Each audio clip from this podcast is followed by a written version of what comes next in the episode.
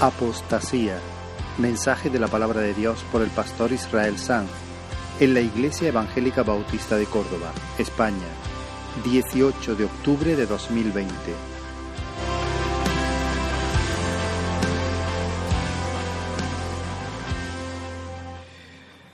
Aleluya. Que el Señor bendiga ahora también su palabra. Seguimos adorándole y ahora por medio de recibir con un corazón manso, humilde, tierno, receptivo su palabra. Te invito a abrir la Biblia en el primer libro, libro de Génesis, capítulo 5. Génesis 5 retomamos después de, eh, creo que dos semanas, dos o tres semanas, nuestra serie que titulamos en el principio, basada en, en el libro de Génesis. Continuamos entonces en el capítulo 5 y vamos a leer a partir del versículo 28 y vamos a leer hasta el versículo 14 del capítulo 6, ¿vale? Desde Génesis 5, 28 hasta Génesis 6, 14. Dice la escritura, vivió Lamec 182 años y engendró un hijo y llamó su nombre Noé, diciendo, Este nos aliviará de nuestras obras y del trabajo de nuestras manos a causa de la tierra que Jehová maldijo. Y vivió Lamec después que engendró a Noé 595 años y engendró hijos e hijas. Y fueron todos los días de Lamec 777 años y murió. Y siendo Noé de 500 años engendró a Sem, a Cam y a Jafet. Aconteció que cuando comenzaron los hombres a multiplicarse sobre la faz de la tierra y les nacieron hijas, que viendo los hijos de Dios que las hijas de los hombres eran hermosas, tomaron para sí mujeres, escogiendo entre todas. Dijo Jehová, no contenderá mi espíritu con el hombre para siempre, porque ciertamente él es carne, mas serán sus días ciento veinte años. Había gigantes en la tierra en aquellos días, y también después que se llegaron los hijos de Dios a las hijas de los hombres y les engendraron hijos. Estos fueron los valientes que desde la antigüedad fueron varones de renombre. Y vio Jehová que la maldad de los hombres era mucha en la tierra y que todo designio de los pensamientos del corazón de ellos era de continuo solamente el mal. Y se arrepintió Jehová de haber hecho hombre en la tierra y le dolió en su corazón. Y dijo Jehová, raeré de sobre la faz de la tierra a los hombres que, he creado, desde el hombre hasta la bestia y hasta el reptil y las aves del cielo, pues me arrepiento de haberlos hecho. Pero Noé halló gracia ante los ojos de Jehová. Estas son las generaciones de Noé. Noé, varón justo, era perfecto en sus generaciones. Con Dios caminó Noé. Y engendró Noé tres hijos, a Sem, a Cam y a Jafet. Y se corrompió la tierra delante de Dios y estaba la tierra llena de violencia. Y miró Dios la tierra y he aquí que estaba corrompida, porque toda carne había corrompido su camino sobre la tierra. Dijo pues Dios a Noé, he decidido el fin de todo ser, porque la tierra está llena de violencia a causa de ellos, y he aquí que yo los destruiré con la tierra.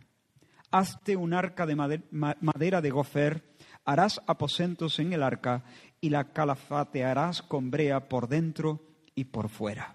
Hasta ahí la lectura de la, de la escritura. En el último mensaje de la serie vimos cómo el mundo que Dios había descrito al principio como bueno en gran manera y sobre el cual danzó Dios de puro placer, comenzó a corromperse. Después de que nuestros padres pecaron, enseguida Caín mató a su hermano Abel a sangre fría y lejos de arrepentirse vivió lejos de Dios, de espaldas a Dios y llegó a ser el padre de una descendencia, de una estirpe profana. Los descendientes de Caín fueron hombres grandemente bendecidos, pero vivieron sus vidas lejos de Dios. El cielo les concedió un enorme caudal de gracia, para vivir, para organizar la sociedad, para descubrir, para desarrollar la industria, para crear riqueza a partir de los recursos naturales. El, Señor los bendijo con bodas, cosechas, hijos, hijas, avances tecnológicos, dones artísticos, ingenio, pero fueron profanos. Ignoraron al Dios vivo. Tuvieron bodas, pero no invitaron a sus bodas al Señor. Ni el Señor fue exaltado en sus canciones, ni honrado en sus negocios. El carácter impío de esta familia se expresa de una manera muy particular en el séptimo, después de Adán, por la línea de Caín. Su nombre, Lamec. Lamec fue un hombre contra Dios. Si Dios había establecido que el matrimonio debía ser la unión sagrada entre un hombre y una mujer, Lamec dijo, pues no, me voy a casar con dos. Yo soy el que defino lo que es un matrimonio. A mí nadie me dice con quién me voy a casar, cuándo me voy a casar, cómo me voy a casar y con cuántas me voy a casar. Lamec se abroga el derecho de definir la naturaleza de las cosas como si no hubiera un Dios y un creador y un juez de todas las cosas. Y además Lamec es un machista, es un violento, es un prepotente, es un cruel que se jacta de no tener compasión de sus rivales. Su canto de la espada, no sé si lo recordáis, pero es una forma de decir, yo no voy a dejar lugar a la ira de Dios. No, no, no, no. Yo no necesito a Dios, yo no reconozco a ningún Dios, yo no tengo que, que apelar a ninguna autoridad por encima de mí. Yo, mi espada me salva. Yo, mi ira obra la justicia. Yo daré el pago. Yo, mía es la venganza, dice la Mec. Yo pagaré. Esa es la humanidad que sale de los lomos de Caín. Ese es el mundo anticristo descrito por el apóstol Pablo en solo una frase. No hay temor de Dios delante de sus ojos. Pero Dios, fiel a su pacto, no entrega la tierra a esta estirpe solamente. Fiel a su pacto, les concede a Adán y Eva un hijo que viene a ocupar el lugar de Abel. Su nombre, Set. Y Set habría de ser la cabeza de una familia totalmente diferente, una estirpe completamente separada, un remanente santo, una familia de fe. Y de los lomos de Set habría de venir el Salvador. Y de nuevo, en la séptima generación, vemos una expresión madura del carácter de esta compañía diferente. Enoch. Enoch, el séptimo desde Adán, pero esta vez por la línea de Set, no por la línea de Caín. Enoch contrasta con Lamec, tiene otro ADN completamente distinto. Lamec ignoró a Dios, Enoch fue el amigo de Dios. Lamec suprimió la verdad y vivió como le dio la gana. Sin embargo, Enoch proclamó la verdad como un profeta en medio de su propia generación. Y mientras Lamec, borracho de soberbia, cantaba su cántico de la espada, Enoch caminaba en la presencia de Dios, esperando en él el socorro oportuno. Lamec murió, Enoch no. Enoch un buen día eh, inició una conversación con Dios aquí en la tierra y la terminó en el cielo, porque Dios lo traspuso directamente, sin pasar por la muerte, a su presencia. Así que al cierre de Génesis vemos un mundo que está habitado por dos familias claramente diferenciadas, dos clases de personas distintas e irreconciliables. Por un lado están los hijos de Sed, que son los verdaderos adoradores, los que temen al Señor, y por otro lado los hijos de Caín, los soberbios, los idólatras, los que dicen no hay Dios. Pero a partir del capítulo 6, lo hemos visto, hay una terrible degeneración, hay un deterioro moral tan grave que hizo gemir a Dios de dolor y moverse en juicio contra la tierra. Presta atención al versículo 1 lo sé, ya lo hemos leído, pero lo leo de nuevo. Aconteció que cuando, los, cuando comenzaron los hombres a multiplicarse sobre la faz de la tierra y les nacieron hijas, que viendo los hijos de Dios que las hijas de los hombres eran hermosas, tomaron para sí mujeres, escogiendo entre todas. Ahora, este es un texto complicado, bastante complicado. Históricamente, el texto ha tenido principalmente dos interpretaciones distintas. Muchos piensan que esta expresión, los hijos de Dios, se refiere a seres angelicales, ángeles rebeldes, que abandonando su dignidad, tomaron posesión de personas, tomaron posesión de cuerpos humanos y contra toda naturaleza fornicaron con mujeres, las hijas de los hombres y dieron origen así a una raza de gigantes y valientes de renombre. Esta es una posición eh, bastante extendida y hay argumentos poderosos, muy poderosos, para pensar así. Ángeles que se revelan, que deshonran su posición, poseen cuerpos humanos, tienen relaciones con las mujeres y dan lugar a una raza de gigantes y valientes o héroes o titanes de renombre. Sin embargo, otros proponen que los hijos de Dios aquí no son seres espirituales, sino que esta expresión hace referencia a los descendientes de Set, los creyentes, la familia santa, la estirpe santa. Según esta interpretación, esta segunda interpretación, el texto no, describe una invasión satánica de la tierra con miras a corromper aún más la, la sociedad, sino una apostasía generalizada de la familia de Seth. Una apostasía en medio del pueblo de Dios que se mezcla con el mundo y que hace que la sal pierda su sabor. ¿Me sigues todavía? Ahora, aunque yo no las tengo todas conmigo, ya digo que hay argumentos muy poderosos para decantarse por la primera de las interpretaciones que he mencionado, yo más bien me decanto por la segunda. Creo que la tragedia descrita en estos versículos es que la iglesia del Señor se unió en yugo desigual con los incrédulos, con el mundo. Los santos se mezclaron, mancharon sus ropas, concertaron matrimonios con los enemigos del Señor y, por lo tanto, dejaron de ser santos, vendieron su primogenitura. Olvidaron que, como expresa más tarde Pablo, no hay ningún compañerismo entre la justicia y la injusticia, ninguna comunión entre la luz y las tinieblas, ninguna concordia entre Cristo y Belial, ningún acuerdo entre el templo de Dios y los ídolos. Olvidaron que el creyente no tiene parte con el incrédulo, como dice la Escritura. Para el hombre de Dios el mundo está crucificado. Para el mundo el creyente está crucificado. Hermanos, debemos entender que Enoch y Lamec pertenecen a dos mundos que no encajan. No encajan. No puede haber acuerdo. Tienen lealtades diferentes, tienen esperanzas diferentes, sueños diferentes, amores diferentes, costumbres diferentes. Enoch no le puede dar sus hijas a los hijos de Lamec.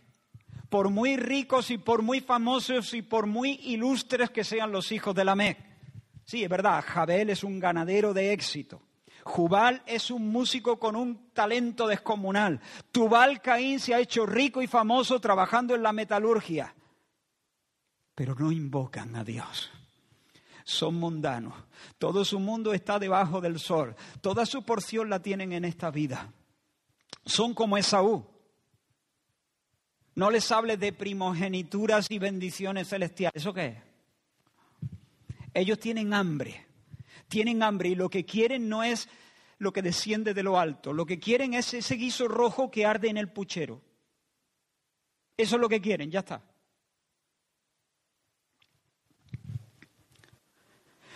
Enoch no, puede buscar para su Matusalén a la hija de Lamec.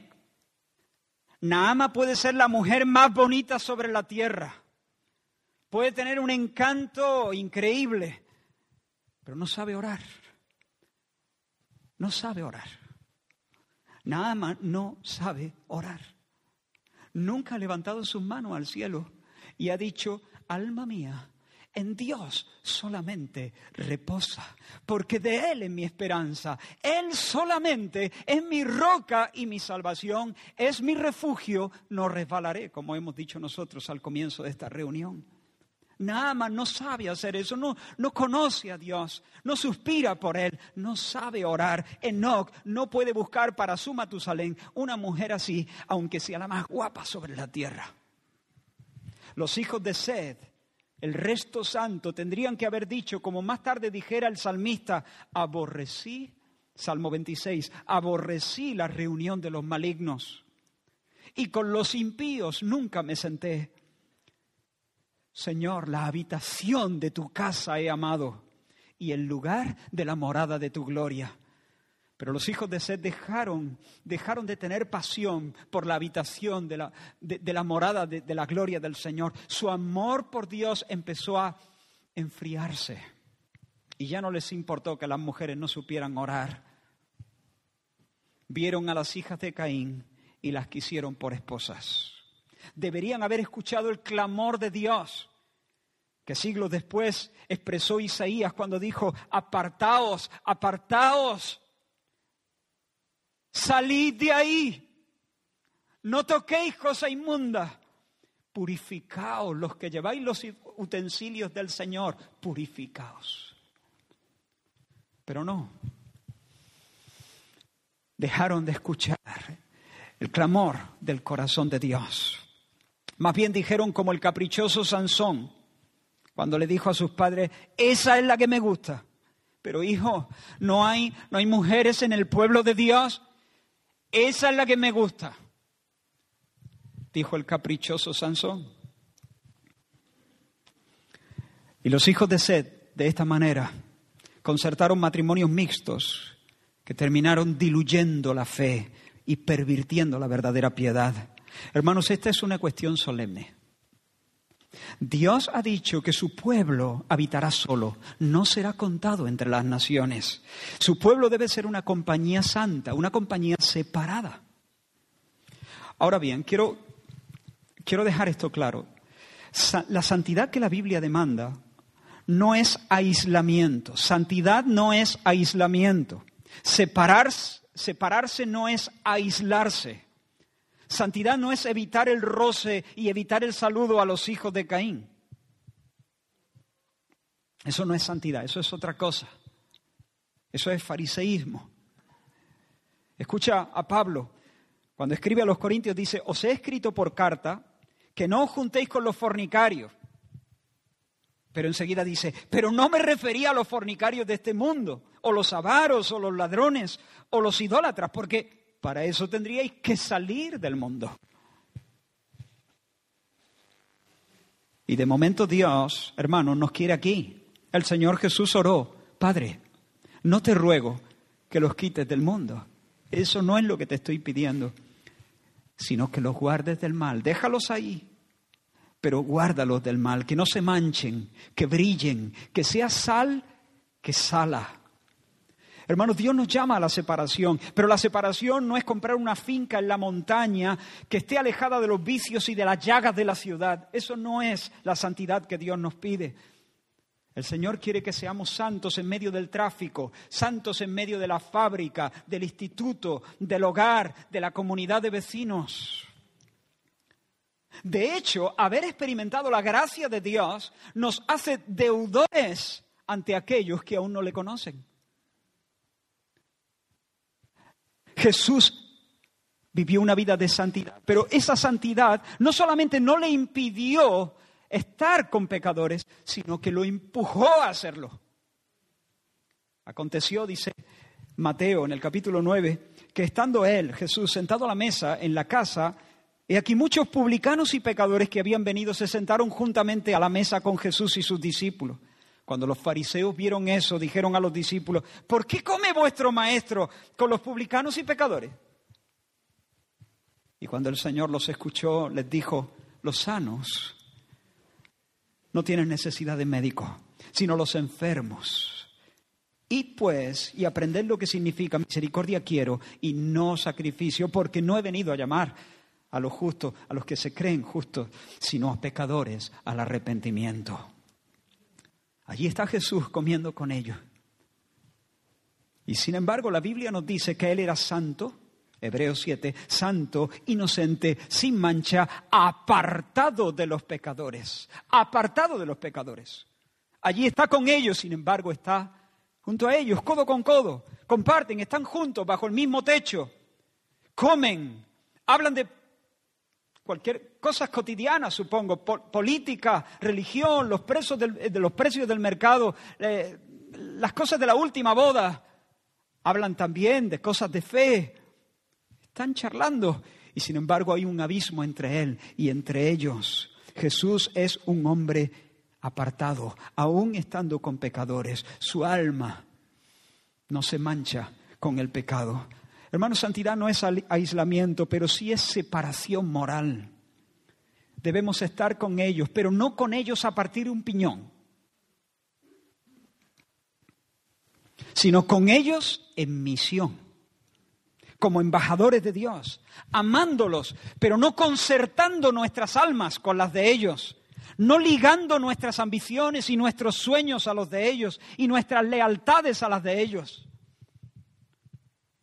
Hermanos, esta separación que el Señor nos exige, esta es una cuestión solemne, hermano. Esta separación no es fariseísmo. Mira lo que dice Mackintosh al respecto. Hay una gran diferencia, y ahora le cito literalmente, hay una gran diferencia entre estar separados sobre la base de lo que nosotros somos y estar separados sobre la base de lo que Dios es. Lo primero hace de un hombre un fariseo. Lo último lo hace un santo. Si yo le digo a uno de mis semejantes, no te me acerques porque soy más santo que tú, soy un detestable fariseo y un hipócrita. Pero si Dios, en su infinita misericordia y condescendencia y en su perfecta gracia me dice, yo te he puesto en relación conmigo, en la persona de mi Hijo Jesucristo, por tanto sé santo y separado de todo mal, sal de en medio de ellos y sepárate de ellos entonces tengo la obligación de obedecer y mi obediencia es la manifestación práctica de mi carácter santo. Carácter que poseo no a causa de algo que se halle en mí, sino simplemente porque Dios me ha traído cerca de sí mismo por la sangre preciosa de Cristo. Es bueno, sigo, sigo, leyendo su cita, bueno es que tengamos en claro esto, el fariseísmo y la santificación divina son dos cosas muy diferentes y sin embargo se las confunde con frecuencia. Así pues, termina diciendo, vemos que la más profunda humildad es la base de la separación de un santo. No es orgullo fariseo, es humildad y obediencia a Dios. Ahora, la Biblia está llena de textos en los que se prohíbe clara y terminantemente que los miembros del pueblo de Dios se casen con personas que no son de la fe. Deuteronomio capítulo 7. Cuando el Señor te haya introducido en la tierra y haya echado de delante de ti a muchas naciones, mayores y más poderosas que tú, las destruirás del todo, no harás con ellas alianza y no emparentarás con ellas. No darás tu hija a su hijo, ni tomarás a su hija para tu hijo. Y uno dice, ¿por qué? ¿Por qué? ¿Es que acaso Dios es racista, promueve el racismo? ¿Es una cuestión étnica de pureza racial? ¿Por qué? No, no, no. Es una cuestión de fe. Mira cómo sigue el texto porque desviará a tu hijo de en pos de mí y servirán a dioses ajenos, y el furor del Señor se encenderá sobre vosotros y destruirá pronto. Es una cuestión de fe, es una cuestión no de pureza racial, sino de pureza de adoración. Porque Dios quiere un pueblo santo sobre la tierra, un reino de sacerdotes y gente apartada. Y Dios, por medio del profeta Malaquías, clamó contra la nación con estas palabras. ¿No tenemos todos un mismo Padre? dice el profeta. ¿No nos ha creado un mismo Dios? ¿Por qué pues nos portamos deslealmente el uno contra el otro? Profanando el pacto de nuestros padres. Judá prevaricó y en Israel y en Jerusalén se ha cometido abominación porque Judá ha profanado el santuario del Señor que él amó. El razonamiento es el siguiente. Somos un pueblo apartado, está diciendo el profeta. Caminamos todos bajo la misma bandera. Marcamos el gol en la misma portería. Tenemos una identidad común. Tenemos un mismo padre, un mismo formador y dueño. Nos pertenecemos, somos, somos ladrillos de una misma casa, ingredientes de un mismo pastel, instrumentos de una misma orquesta, miembros, órganos de un mismo cuerpo. ¿Por qué nos hacemos la guerra los unos a los otros? Tú y yo somos, nos pertenecemos, tú eres mío, yo soy tuyo. ¿Por qué nos traicionamos unos a otros? Ahora la pregunta es, ¿en qué sentido se están traicionando? ¿En qué sentido están apuñalando la unidad espiritual? Sigo leyendo. Porque Judá ha profanado el santuario del Señor que él amó y se casó con hija de Dios extraño. El Señor cortará de las tiendas de Jacob al hombre que hiciere esto la abominación que estaban cometiendo y por la cual Dios los censura por medio del profeta Malaquías, la traición que están cometiendo unos contra otros es matrimonios mixtos. Se están traicionando. Oye, estás sembrando cizaña en nuestro campo de trigo. Estás aguando el vino. Estás pervirtiendo el sabor. Estás debilitando el testimonio. Porque Dios, repito, busca una descendencia santa. Dios busca una descendencia santa, pero con este tipo de enlaces y componendas, la siguiente generación recibirá una enseñanza mezclada y poco a poco apostasía. ¿Se entiende? Tras el largo cautiverio, Dios vuelve a traer a la nación y, levanta reformadores. Y en, esa, en ese momento de la historia del pueblo hay un episodio muy dramático donde algunos líderes de la nación vienen a Esdras, el escriba, y le dicen, los príncipes vinieron a mí, Esdras capítulo 9, diciendo, el pueblo de Israel y los sacerdotes y levitas, escucha bien, no se han separado de los pueblos de las tierras. Ellos vienen a darle este informe a Esdras. Esdras, el pueblo de Israel y los sacerdotes y levitas no se han separado de los pueblos de las tierras, de los cananeos, eteos, fereceos, jebuseos, amonitas, moabitas, egipcios y amorreos, y hacen conforme a sus abominaciones, porque han tomado de las hijas de ellos para sí y para sus hijos. Y el linaje santo ha sido mezclado con los pueblos de las tierras. No se han separado. Viven como los demás. ¿Por qué? Porque empezaron a enlazarse, casarse con los, con los incrédulos. Se mezclaron con ellos. Dice Esdras, cuando oí esto, escucha, mira, mira el corazón de Dios en la expresión de este hombre. Este es un hombre que camina con Dios. Cuando oí esto, rasgué mi vestido y mi manto y arranqué pelo de mi cabeza y de mi barba y me senté angustiado en extremo.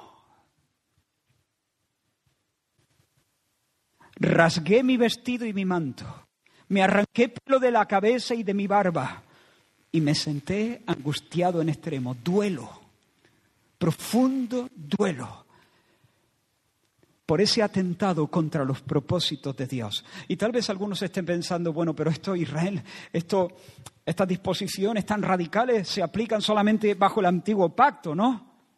En el Nuevo Testamento la historia será diferente, ¿no?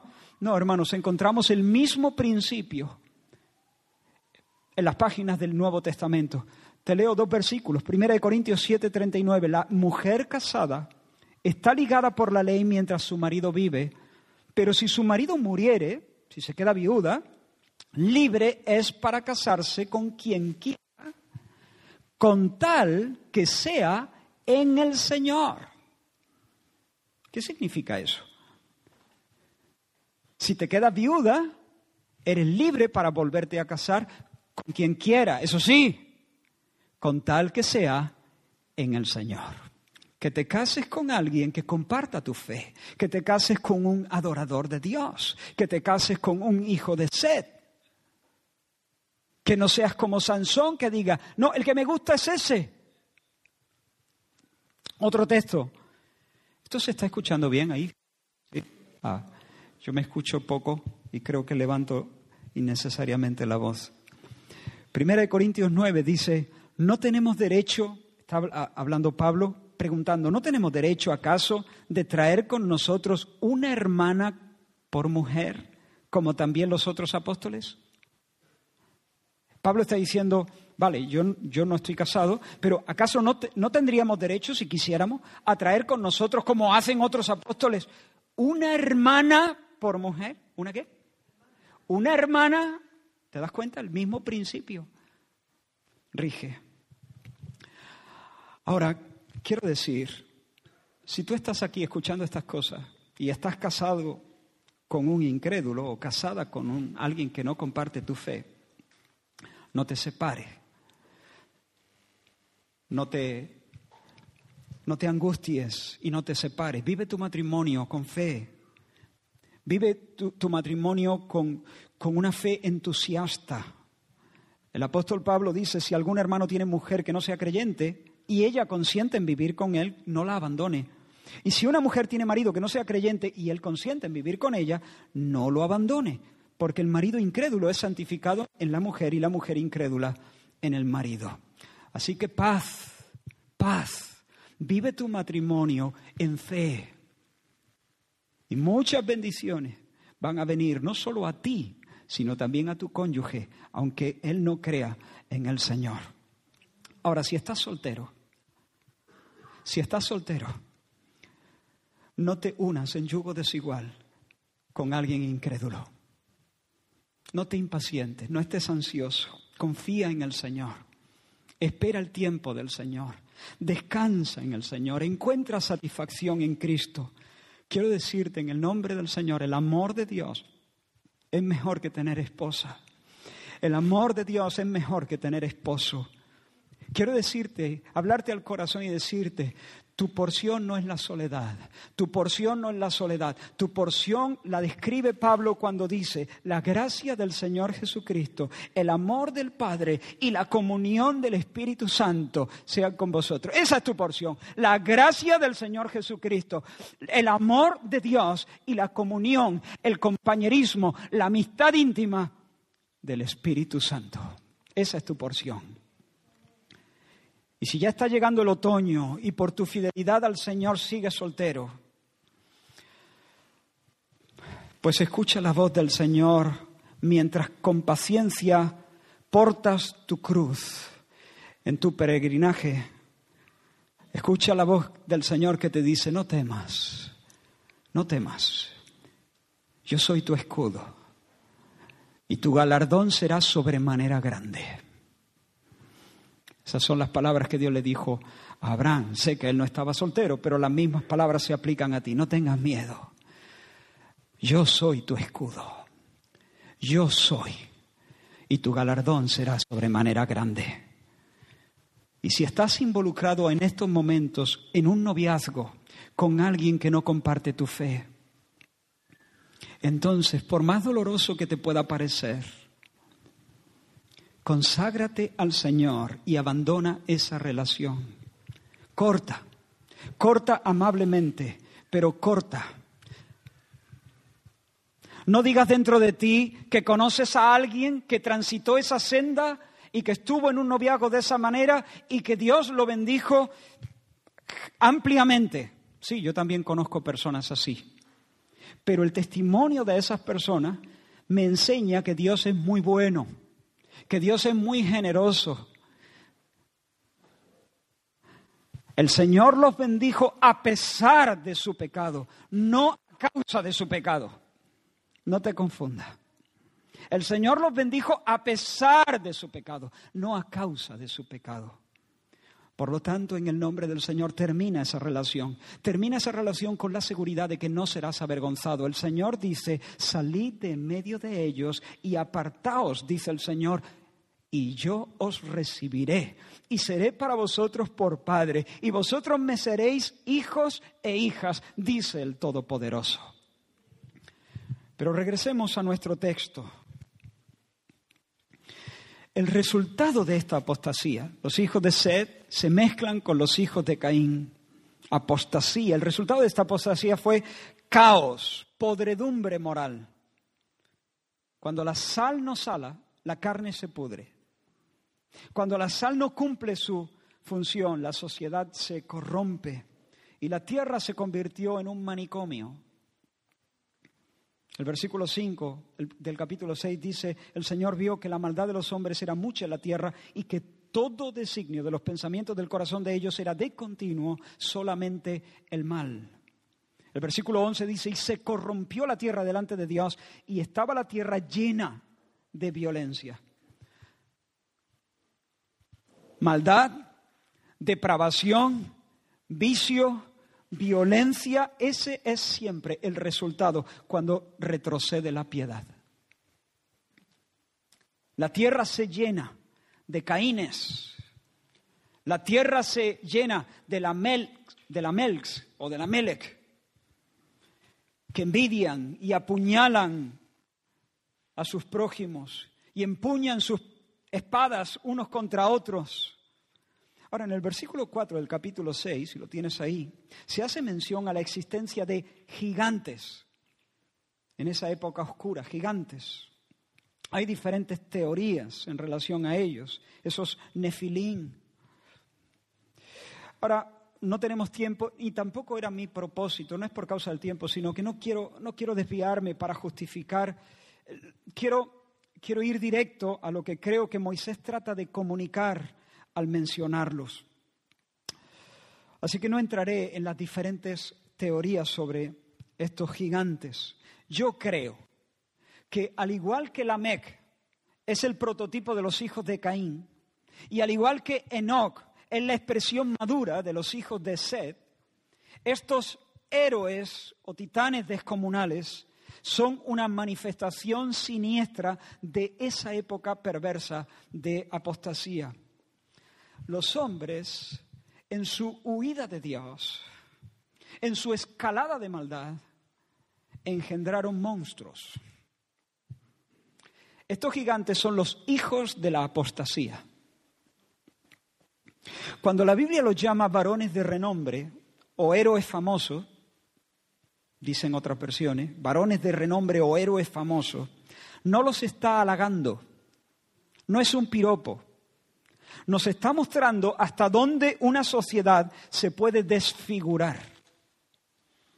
Son hombres fuertes que se jactan de su valentía, son guerreros fieros, tiranos que encarnan la anti-adoración. Y me voy a explicar, o voy a intentar hacerlo. Son soberbios buscadores de fama. Son la antítesis de aquellos que se glorían en el Señor. Los humildes se glorían en el Señor, pero estos no. Estos son los soberbios que se glorían en sus bíceps, en sus espadas, en sus hazañas, en sus nombres, en su fama. Son constructores de un imperio con miles de fans. En una palabra, son anticristos. Son adversarios del Señor, son energúmenos que codician el lugar de Dios, son narcisos ocupados en agigantar su nombre, varones de renombre, su influencia, son enemigos de la verdadera religión. La verdadera religión es la que mira al Señor y levanta sus manos y besan al Señor. Pero estos se tiran besos sobre sí mismos, se pliegan sobre su ombligo, de una cabeza para arriba o de los hombros para arriba son más grandes que todos y se jactan en su propia grandeza. Quieren para sí las lealtades hasta el último de los aplausos la palabra que, hebrea, que la Reina Valera traduce valientes, estos son los valientes de renombre, ¿no? Eh, dice así, ¿no?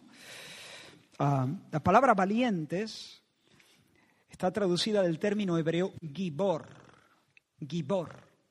Así que los hombres engendraron gibores, gibor, héroes con hambre de encumbrarse en el monte de Dios dominadores que quieren avasallar el mundo, ser los dueños, caudillos que aspiran a ser los señores de la tierra. Sabes que el rey David, en uno de sus salmos, habla de un rey de gloria. Alzaos o puertas eternas y entrará el rey de gloria. Y luego pregunta, ¿quién es ese rey de gloria? ¿Recuerda? Jehová el fuerte y Gibor el fuerte y valiente, Jehová el Gibor en batalla, el poderoso en batalla, el Gibor. Y Isaías exclama en el capítulo 9 del libro que lleva su nombre, porque un niño nos es nacido, un hijo nos es dado, y el principado sobre su hombro, y se llamará su nombre admirable consejero, Dios fuerte, Dios fuerte, el Gibor, el Gibor, Dios fuerte, se llamará su nombre el Gibor, Padre eterno, príncipe de paz. Sí, el término Gibor se puede usar de manera relativa para hablar de alguien que es poderoso o que es valiente o que es fuerte, pero creo que en este texto, en nuestro texto, Dios quiere comunicarnos que esa sociedad apóstata, tras ese movimiento en escalada en maldad, ha alcanzado el colmo de la arrogancia, el colmo de la soberbia. Dios juzgó la apostasía, entregando al mundo aquel entonces al progreso que quería, que en realidad no es progreso, es involución. Es como si Dios dijera, ah, entonces lo que os gusta a vosotros es vuestro canto de la espada, ¿no? Ah, entonces cada quien quiere ser un matón como la Mec, ¿no? Ah, vosotros admiráis a los fuertes y a los violentos, encumbráis a los que pueden. Estupendo. Pues eso es lo que tendréis. Os daré reyes según vuestro corazón, como le pasó al pueblo en los días de Saúl. Os daré reyes según vuestro corazón. Os daré hijos grandes, fuertes, feroces, fieros imbatibles en el campo de guerra, pero ¿sabéis qué? Os subyugarán. Seréis sus vasallos, os pondrán a corear sus nombres, sus nombres eh, y, y sus hazañas. Y hermanos, tal vez las masas admiraban con asombro a esos colosos y los aplaudía como sus campeones, pero no eran hombres desarrollados, eran hombres subdesarrollados. Toda su estatura no era progreso, era involución. Hombres deshumanizados que no sabían orar. En lugar de dar culto al Dios vivo, exigían culto. Y sometieron a la tierra a su vasallaje. Desde la tierra ya no suben ofrendas al Dios fuerte. Ahora el hombre está fascinado con el hombre, con su propio músculo, con su habilidad para el arte de la guerra. El hombre está inflado de autoestima. El hombre frente al espejo fanfarronea diciendo yo soy el Gibor. Y mi nombre es sobre todo nombre que se nombra en este siglo y en el venidero. ¿Y qué hace Dios en medio de esta tierra que supura tanta maldad? Por una parte es un nazareo durmiendo con Dalila. Los hijos de Sed mezclándose con los hijos de Caín. Y por otra parte, la sociedad asombrada y alucinada con sus gibores, con sus titanes, con sus colosos, con sus grandes héroes de carne y hueso, en una grosera muestra de idolatría. Lo que nos, lo que nos presenta el capítulo 6 de Génesis es una sociedad que se ha multiplicado y eso es una bendición. El hombre se ha multiplicado porque Dios está con ellos. Pero en lugar de llenar la tierra del conocimiento de la gloria del Señor, ha llenado la tierra de violencia, de vicio, de maldad. ¿Y qué hace el Señor, hermano? ¿Qué hace el Señor? O si Dios nos diera un corazón como el suyo. Porque, hermanos, cada vez más nuestra sociedad se parece más a esta sociedad de los días de Noé.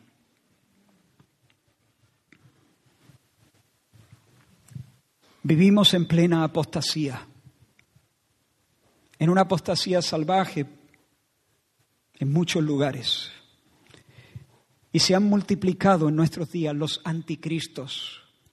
Hay un ejército, una legión de gibores dándose besos a sí mismos, como si fueran grandes, inmortales, hombres de renombre. Hay una idolatría que apesta el hombre adorando al hombre. Oh, si el Señor nos diera su corazón, si pudiéramos tener la mirada de Dios en medio de nuestra generación. ¿Qué hace Dios? Dice que vio el Señor, versículo 5, la maldad, que la maldad de los hombres era mucha en la tierra y que todo el signo de los pensamientos del corazón de ellos era de continuo solamente el mal. Y se arrepintió el Señor de haber hecho hombre en la tierra y le dolió en su corazón. Dios gimió de dolor en sus entrañas. El Padre miró a su Hijo. El Padre miró a su Hijo, quien es el Gibor. El Padre miró al Gibor verdadero, el héroe eterno, el único héroe eterno y le dolió en su alma que sus criaturas no reconocieran al Gibor, a su hijo. El hijo miró al padre y sintió una santa indignación de que aquellos que habían sido formados del barro estuvieran traspasando con descaro sus mandamientos. Y Dios miró a la criatura corriendo en pos de vanidades, cada vez más vacío, cada vez más ansioso, cada vez más lleno de temores, cada vez más lleno de desconcierto. Y se entristeció, se lamentó profundamente. Cuando Dios miró la tierra, hermano, no se deslumbró con, con la metalurgia de Tubalcaín.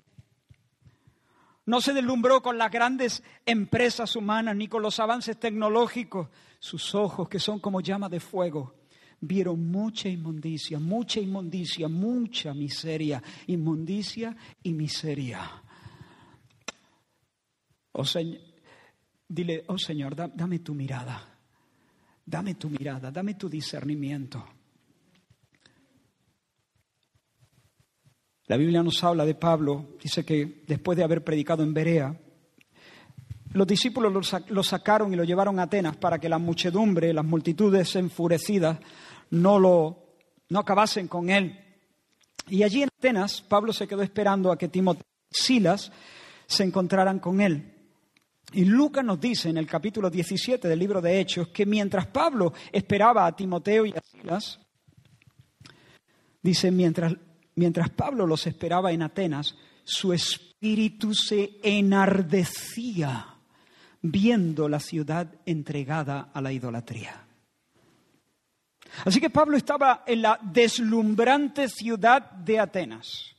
Ah, te dejan en Atenas y tú qué harías. Atenas, la ciudad del Partenón, la cuna de Pericles y Platón y Sócrates, el lugar desde donde la filosofía griega había impactado la cultura y conquistado el mundo. Humanamente hablando, hay mucho que admirar. La política, las artes, el deporte, la educación. Pero, pero ¿qué hace el siervo de Dios en Atenas? Va allí embobado viendo las glorias de, la, de Atenas. No puede. Eso no significa que uno no pueda admirar una obra de arte. ¿Me explico? Pero Pablo, la palabra griega que se usa en este pasaje es paroxismo paroxismo. Es una exaltación extrema de los afectos y de las pasiones. Es un hervir por dentro. No puede. No puede. Pablo, Pablo se enardece. Está hirviendo. ¿Por qué? Porque ve pecado, miseria, vacío, viendo a la ciudad entregada a la idolatría. Ve una ciudad llena de ídolos y se indigna. Ve gente perdida y se consume de dolor. Hierve de indignación, gime de dolor, tiene el corazón en un puño. Quiero preguntarte, ¿te pasa? ¿Hierve? ¿Te enardece? ¿Conoces este paroxismo? Solo los que son amigos de Dios conocen esta experiencia. Solo los que andan en el Espíritu conocen esta experiencia. Pero yo te aseguro, te aseguro que la medida en que tú camines cerca de Dios, sabrás que es hervir, que es este paroxismo santo, porque Dios ungirá tus ojos con colirio. Tenemos la mirada de Dios en medio de este carnaval nuestro de ambiciones egoístas y sueños materialistas y espiritualidades falsas y promiscuidad sexual y mentiras en todas las arenas? ¿Somos capaces de discernir y entrar en paroxismo ante la violencia de nuestra generación? ¿Sentimos náuseas santas por causa del aborto? ¿Lloramos hirviendo de indignación y de dolor, las dos cosas, por la infidelidad conyugal promocionada en casi todas las series de moda? ¿O podemos comernos las palomitas mientras vemos esas películas que fomentan estilos de vida que desagradan profundamente al Señor y atentan contra sus santos caminos? ¿Tiene la iglesia del Señor la mirada del Señor? Nos indignamos ante la soberbia de los gibors del siglo XXI. Lloramos cuando las masas rinden adoración a las estrellas del firmamento humano. Hombres que no pueden asegurarse la próxima respiración para sus pulmones?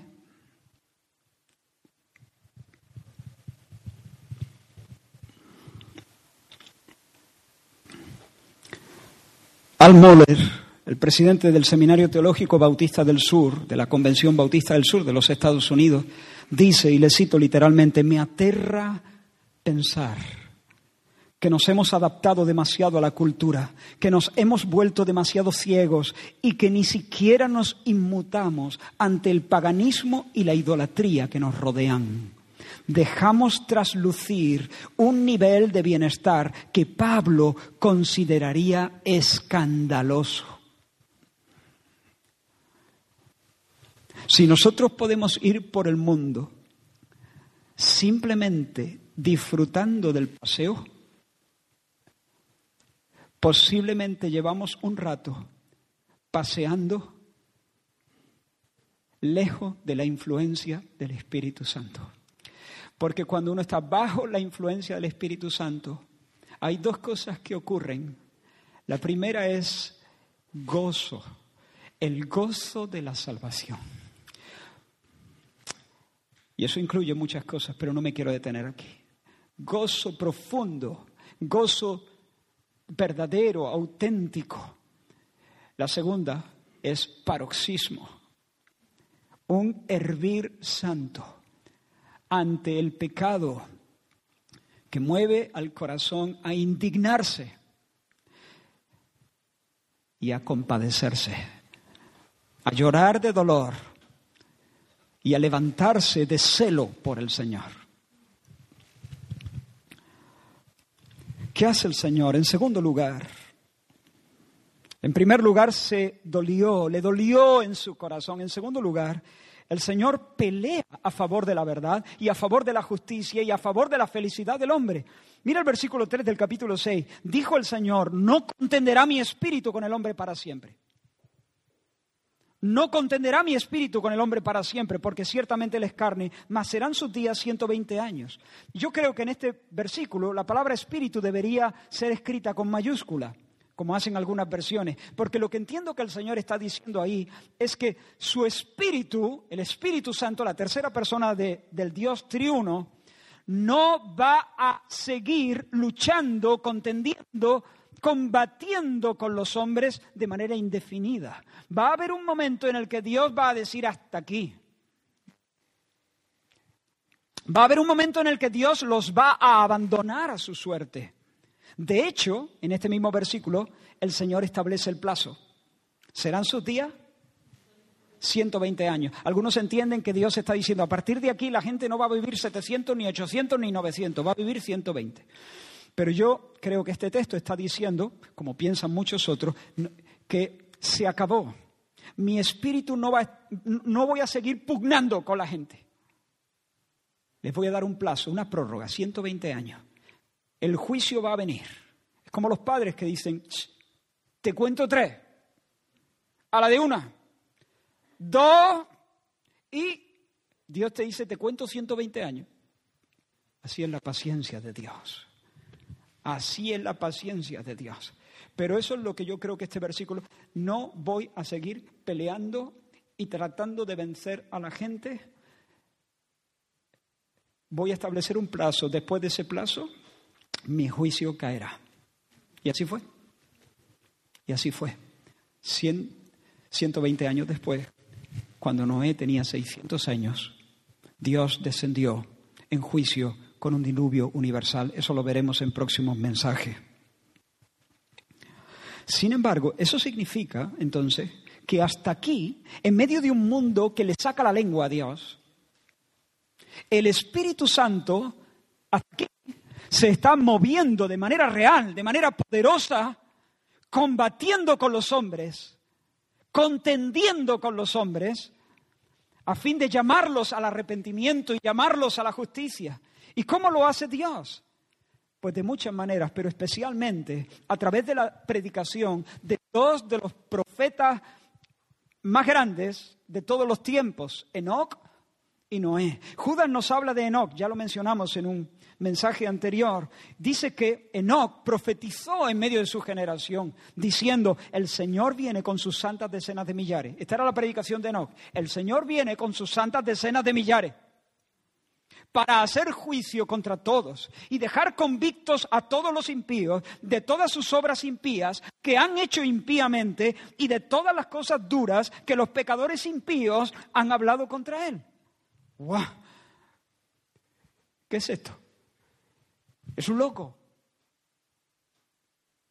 En medio de su... No, no es un loco, es el Espíritu de Dios contendiendo con los hombres.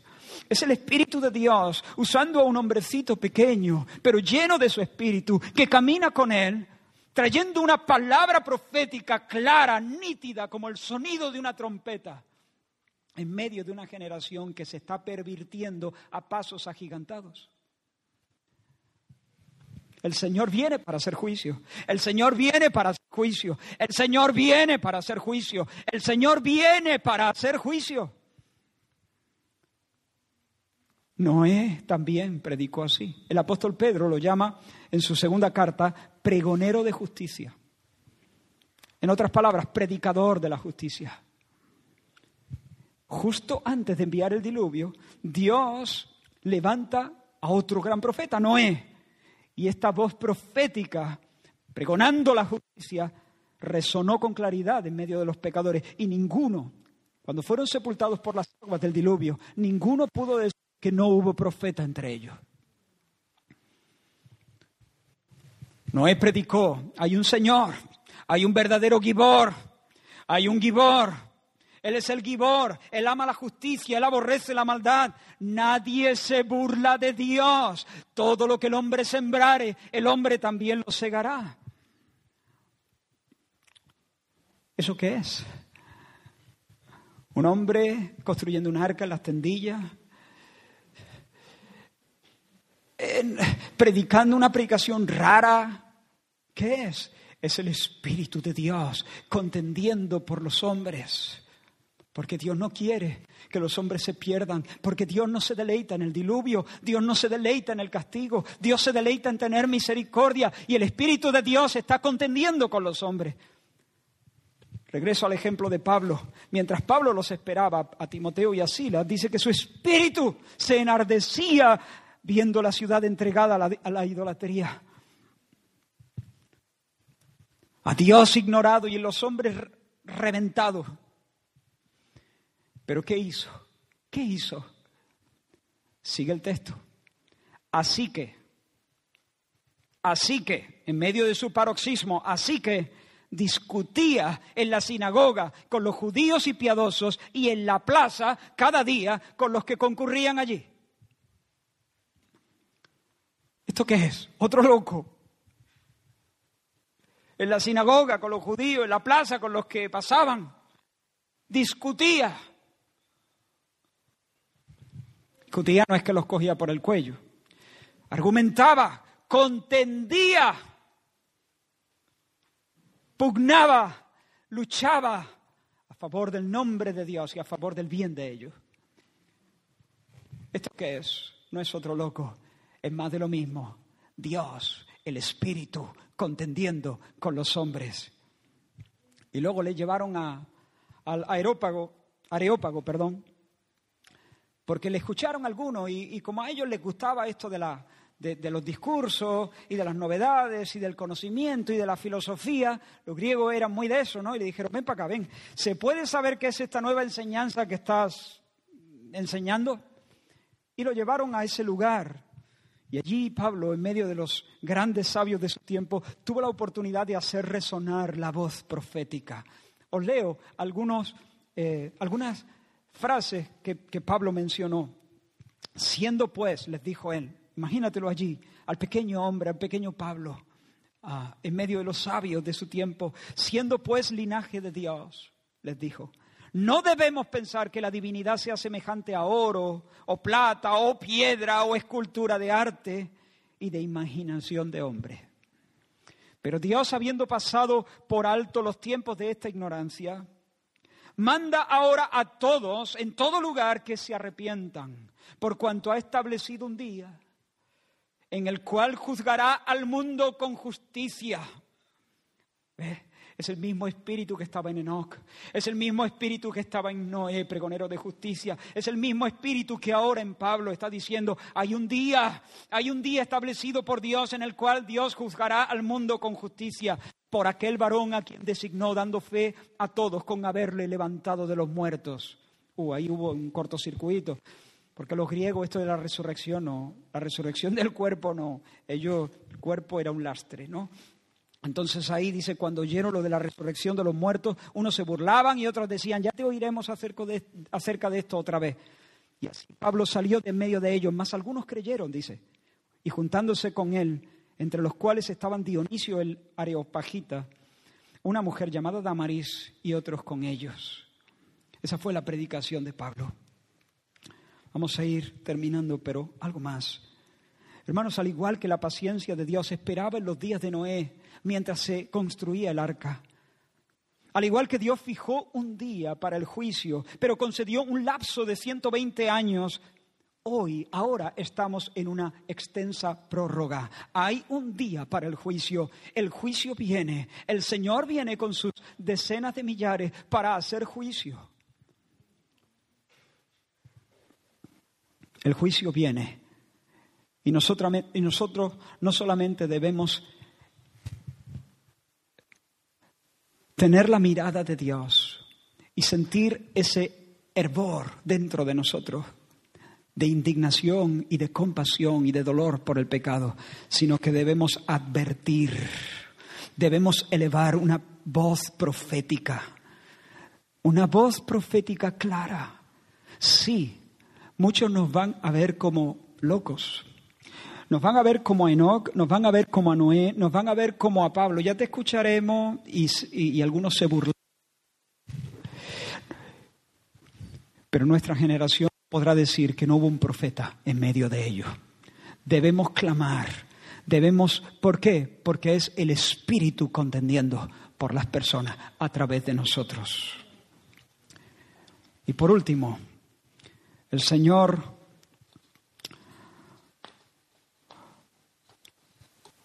en la ira se acuerda de la misericordia. Nos dice el texto que Noé halló gracia delante de sus ojos. La apostasía había sido tan profunda que Dios no pudo encontrar siete mil, ni setecientos, ni setenta, ni siete. Encontró un hombre, un hombre Noé. Y no por méritos propios, es la gracia de Dios. Dios le extendió gracia, lo miró con buenos ojos. Yo me he reservado. Dios se reservó un resto, un hombre. Noé halló gracia delante de sus ojos. Hablaremos de esto más en mensajes posteriores, pero quiero dar un detalle. El significado del nombre de Noé. Su papá, Lamec, no el Lamec malo, este es otro Lamec, no el del canto de la espada. papá de Noé se llamaba Lamec, pero el Lamec de la línea de Set.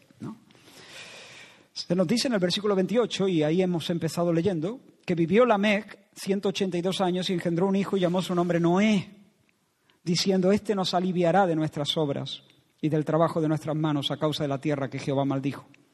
Cuando, cuando Lamec escogió un nombre para su pequeño, lo hizo profetizando. Y en esta profecía expresa su fe y su esperanza en medio de una generación que se pudría y que estaba profundamente afligida. ¿Sabes qué significa Noé? Consuelo, descanso, consuelo, descanso. Puedes ponerlo así, consuelo guion descanso o descanso guion consuelo. Porque este, dice, nos traerá alivio. La palabra de Dios nos dice que en los días de Noé la gente se eh, vivía metida en sus negocios y en sus fiestas y comían y bebían y se casaban y se daban en casamiento y trabajan y sueñan y cantan canciones y pasean y tienen hijos. Ah, bien, ¿no? Nos casamos, nos damos en casamiento, hoy vamos de boda y trabajamos y bien, ¿no? No eran felices. No eran felices. No eran felices.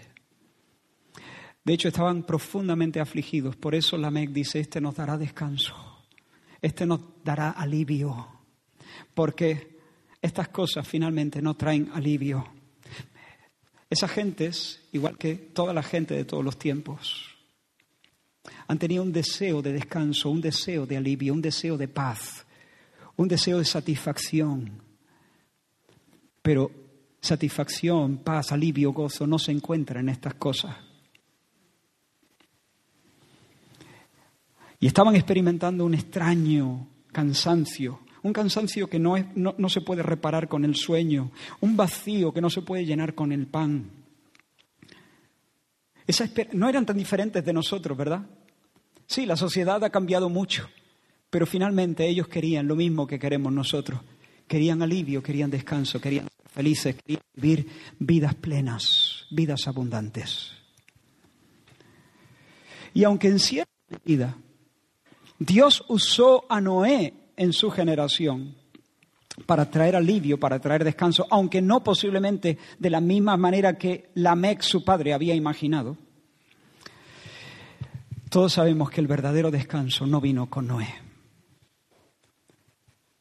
Pero quiero decir para terminar, el verdadero descanso lo trae un hijo de Noé. Un hijo del hijo de Noé, un hijo de Sem. Un hijo de Alfasac, un hijo de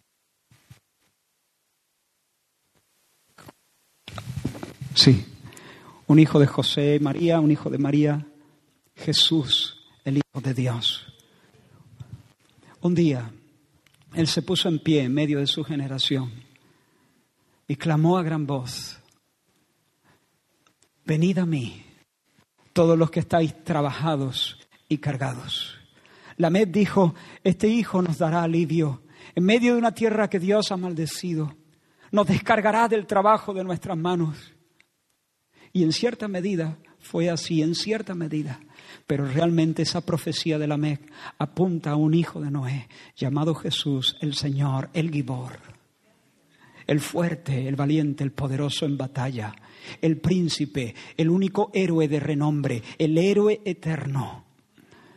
Y él dijo, venid a mí todos los que estáis trabajados y cargados, yo os aliviaré yo os haré descansar, yo os daré mi paz, yo os daré mi gozo, yo doy vida eterna, yo doy vida abundante. Bendito sea el nombre del Señor, porque la verdadera vida consiste en regresar al Padre. Está allí en el seno del Padre, en el abrazo del Padre, en el ojo del huracán, saboreando el amor infinito de Dios. Y Jesús se levanta como el único camino al Padre para que podamos cantar con todo el corazón, con todo el corazón como comenzamos esta reunión. Alma mía, en Dios solamente, en Dios solamente reposa, porque de Él es mi esperanza. Él solamente es mi roca y mi salvación. Por lo tanto, iglesia, termino. Hemos hablado de muchas cosas. Sepárate del mundo. Salid de en medio de ellos. Iglesia, no veneres a los gibors de mentira. No aplaudas a los que se levantan en nuestro siglo con soberbia creyéndose grandes. Huye de, las grandes estrellas y de los mitos de gibors de juguete. Sucumbirán al diluvio quedarán flotando como cadáveres para comida de los cuervos.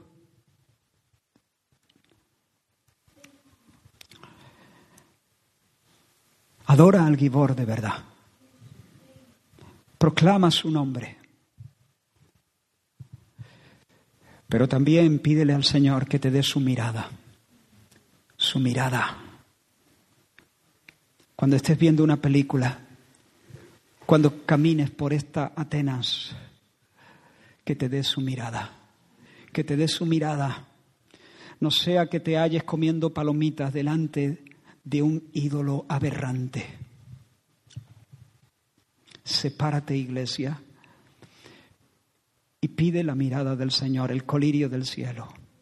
Y levántate con ese espíritu de Noé, con ese espíritu de Noé, con ese espíritu que de, de Pablo, y ahora espíritu es en minúscula para que lleno del Espíritu con mayúscula puedas dar un mensaje claro, una palabra profética a esta generación. El Señor viene con sus santas decenas de, de millares a hacer juicio y juzgará al mundo en justicia. Dios no puede ser burlado, pero hay un arca, hay un lugar de salvación, hay una roca de refugio. El Señor ha levantado a Cristo, Cristo crucificado, que ha muerto en el lugar de los pecadores, para que todo aquel que en Él cree no se pierda, sino que tenga vida eterna y pueda encontrar lo que la gente no encuentra en las bodas, lo que la gente no encuentra en la comida y en la bebida, lo que no podemos encontrar debajo del cielo, puedan encontrar reposo en Dios, alivio en Dios, alegría en Dios. Proclama, iglesia, proclama, proclama, proclama donde Dios ha puesto su socorro. Vamos a orar. Gracias, Señor. Gracias, Señor. Gracias, Señor. Tú eres el Gibor y ante ti doblamos nuestras rodillas. Quebranta nuestro orgullo, quebranta nuestra soberbia. No queremos ser grandes. Queremos, Señor, vivir asombrado. No queremos ser impresionantes. Queremos vivir impresionados. Y queremos, Señor, ser un profeta en medio de esta Córdoba nuestra. Queremos anunciar a Cristo, Salvador y juez. Danos tu gracia, danos tu mirada. Ayúdanos, Señor, ayúdanos, Señor, ayúdame a mí a comprender mejor esta palabra. Y ayuda, Señor, a mis hermanos a comprender mejor esta palabra. Señor, porque no nos conformamos con que sea un discurso. Queremos que esto sea vida en nosotros. Señor, llévanos a experimentar esa amistad contigo, esa solidaridad contigo, esa comunión contigo. Queremos llorar, queremos enardecernos como Pablo en medio de Atenas. Queremos ser hombres y mujeres útiles a esta generación, Señor. Despójanos de nuestros sueños pequeños, Señor. Infúndenos, Señor, pasiones eternas en el nombre de Jesús. Amén. Fija tus ojos en Cristo. lleno de gracia y amor. Y lo tengo